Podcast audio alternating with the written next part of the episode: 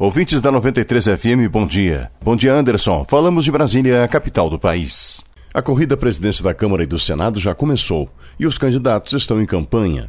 Nesta segunda-feira, Fabinho Ramalho, considerado candidato avulso do MDB, visitou o presidente Bolsonaro para pedir a isenção do governo à disputa. Quando você faz o um acordo com 10 ou 12 pessoas, você faz uma panelinha. E, nós, e, eu, e a minha candidatura é para acabar com essa panelinha.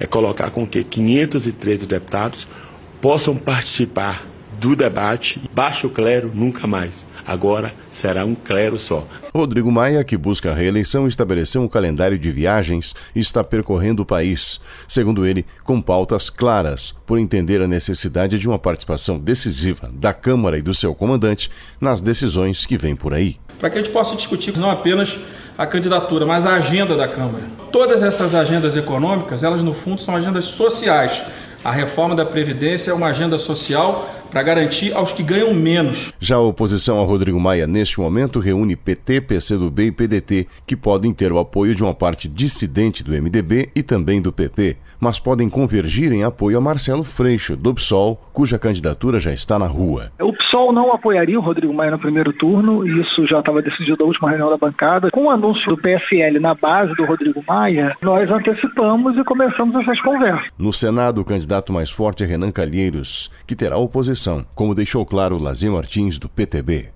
Vossa Excelência não tem condições mais para presidir o Senado. Senhor presidente. Vossa Excelência responde 14 Senhor processos. presidente. Vossa Excelência o Juscelino é dizia.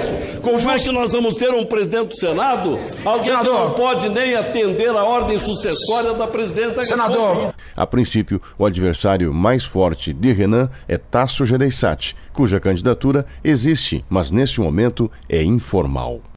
Com o microfone da 93 FM, com você onde você for, de Brasília falou seu correspondente Paulo Otaran.